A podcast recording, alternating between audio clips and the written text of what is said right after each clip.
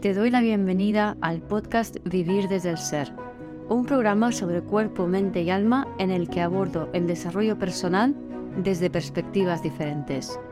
Quiero compartir contigo temas de conciencia, espiritualidad y astrología que me apasionan. Las emociones y su relación profunda y ancestral con el trauma, la conexión con el cuerpo, la evolución de las relaciones conscientes y mucho más. Mi nombre es Guiomar Ramírez Montesinos, soy astróloga, psicóloga, coach transformacional, escritora y fundadora del proyecto consciente Vivir desde el Ser. Plutón está intenso aspectado a casi todo, incluyendo a Marte y Venus, al Sol y a la Luna, los principios masculino y femenino, y esto seguramente nos trae conflicto en las relaciones. Así que te propongo un ejercicio que te ayude a ver parte de ti en tu relación para empoderarte y ser más responsable de ti misma. Espero disfrutes de este episodio. Eh, creo que el cielo está un poco explosivo.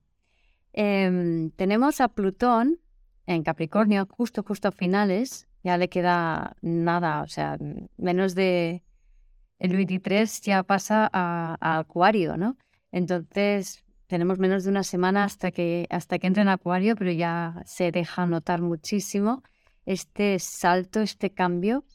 No estará ahí demasiado tiempo, en junio, julio vuelve otra vez a Capricornio hasta el año que viene. Pero bueno, ahora mismo Plutón está haciendo aspecto a casi todos los planetas. Está en aspecto a Marte, que está en Géminis a Saturno y conjunción Luna, que está en estos momentos.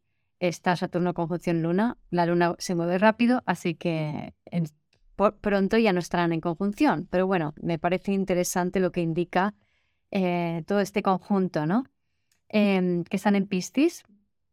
Y luego tenemos a la conjunción de Sol, Neptuno y Mercurio, que Sol y Neptuno están en Piscis todavía, y Mercurio está en, en, Aries. El Sol también va a pasar pronto a, a Aries, ¿no? entonces, que está mañana o pasado, ahora no me acuerdo exactamente. Y entonces, em, claro, ahí me trae un poco como los... Ah, y además también está en aspecto a Venus, que está en Tauro. Entonces, claro, es Plutón, Marte, Plutón, Venus, ¿no? Masculino, femenino. Plutón Sol, Plutón Luna, otra vez masculino, femenino. Em, y Plutón con Marte y con Venus ya traen mucho, mucho, mucha polarización, mucho conflicto eh, en los vínculos. Luego ese Sol, Mercurio, Neptuno, durando bajo, eh, puede ser, bueno, Mercurio en Aries, ¿no? Em, como peleas con, con discusiones, eh, pero que donde las cosas no están claras, Em, donde hay manipulación mental, em, y luego ese Saturno-Luna, ¿no? Como hay como un cierre, ¿no? Del, no me hago cargo de lo que siento, sino que me cierro. Em, y el Sol Neptuno también puede ser un tipo de sacrificio. Bueno, pues si hay una discusión, yo me callo, me disocio, no me hago cargo tampoco de, de, de enfrentar la situación, ¿no? Entonces son aspectos, como digo, que pueden crear muchos conflictos en, relaciones y lo que quería traer es un ejercicio muy sencillo para, para, aprender a empoderaros un poquito más en vuestras relaciones, ¿no? Porque estamos muy acostumbrados e incluso mm, se valora en esta sociedad que en el vínculo, en la relación, tenemos que comunicar y además tenemos que comunicar de la misma manera y al mismo ritmo. Y si yo hablo así, pues tú tienes que hablar igual que yo. Y generalmente esto no es así. Diferentes personas tienen diferentes estilos. Hay personas que necesitan respuesta rápida ya, que son más volátiles, más de chakras inferiores, y hay personas que necesitan más pausa, o sea, un, ritmo más pausado de comunicación, necesitan más tiempo para entrar en contacto con lo que sienten, puede que incluso semanas para, para una situación que hayan enfrentado, que están más conectados con los chakras superiores. Entonces, claro, se generan em, muchos conflictos y muchos malos entendidos porque no respetamos y no comprendemos la individualidad del otro, que el otro es diferente a nosotros, reacciona de otra manera, aunque tengamos algo en común si estamos en relación, como luego explicaré. Y no entendemos esto y además exigimos que el otro nos dé, o sea, creemos que por el hecho de estar en relación eh, podemos exigirle al otro lo que nuestra mamá no nos dio. Y esto no es sano, no es, no es maduro y no es adulto. Y de verdad que Plutón en Acuario, bueno, y Saturno en Piscis también nos exigen eh, mucha madurez emocional para poder em, aprender a navegar estas situaciones de una manera diferente, ¿no? Ya dejar de acusar, exigir, demandar al otro que haga lo que yo quiero, ¿no? Cada uno que haga lo que quiera y yo voy a tomar la decisión que yo necesite tomar para mí, para yo estar bien conmigo mismo, ¿no? Entonces, si estoy con una persona que em, no puedo comunicar, que no hay manera, pues voy a ver de qué manera puedo comunicar mejor. Y si después de mis intentos de comunicar mejor, de, hacer las cosas diferentes, de, de, probar de otras maneras, de intentar escuchar al otro como es, no funciona, pues yo elijo irme de la relación, por ejemplo, ¿no? Entonces, de esa manera yo me hago cargo de todos los pasos. Sé que soy, consciente de que muchas veces esto no es tan fácil como parece, pero bueno, pasito a pasito. Y hoy lo que os quería traer es el tema de la polarización en las relaciones, porque es un pequeño ejercicio que podemos hacer para, em, para, no, no, para no caer en, ah, en, un exceso de polarización, que es lo que realmente lleva al conflicto en nuestros vínculos, ¿no? Entonces, bueno, em, para el ejercicio, que bueno, primero os voy a explicar un poquito y luego el ejercicio. Si queréis, podéis coger un papel y un boli o un papel y lápiz, algo para apuntar, ¿vale? Y porque luego me gustará que me, os pediré que apuntéis unos rasgos que os gusta y que no os gusta de, eh, de vuestra pareja, de, de, cualquier relación. Si no tienes pareja, hazlo con, con algo de una expareja ¿no? rasgos que te gustan y no te gustan de, de una expareja.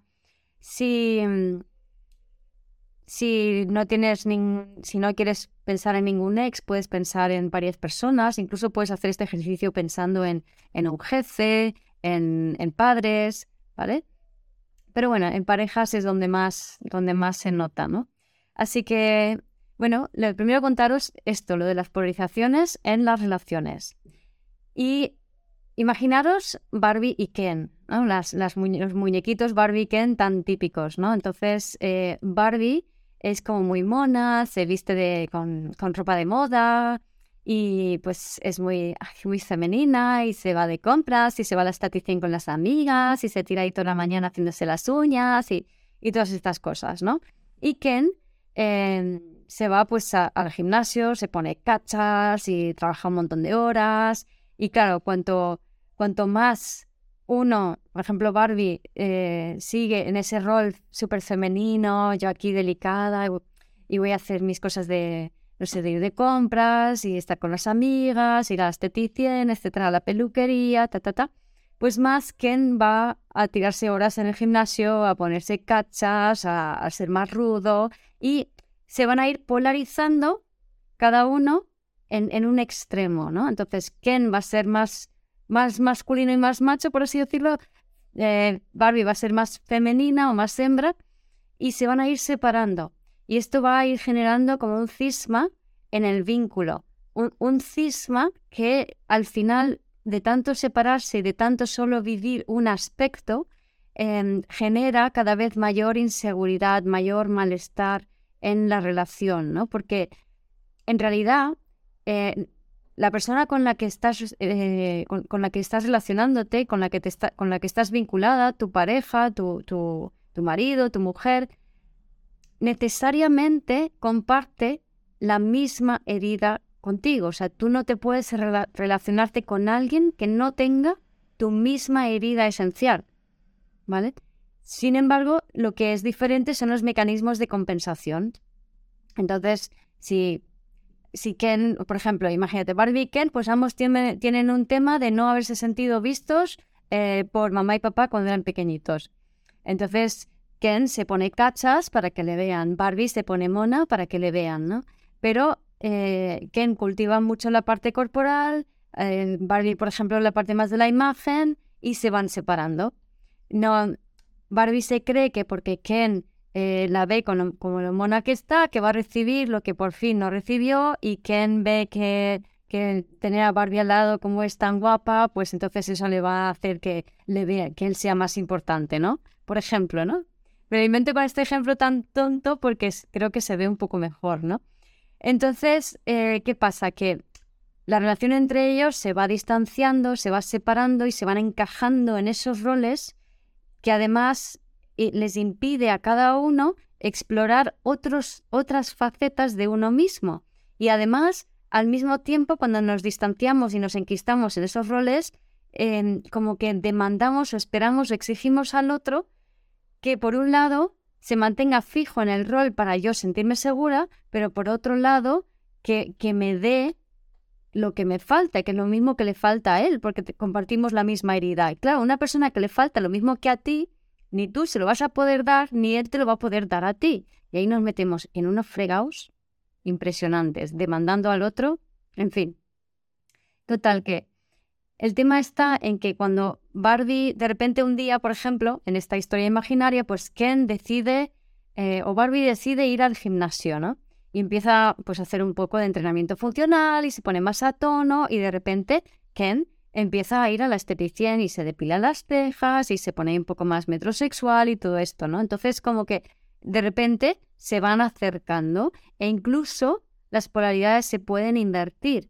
¿No? Entonces de repente pues eh, Ken se pone un poco malito y le tienen que cuidar y Barbie está cada vez más fuerte, ¿no?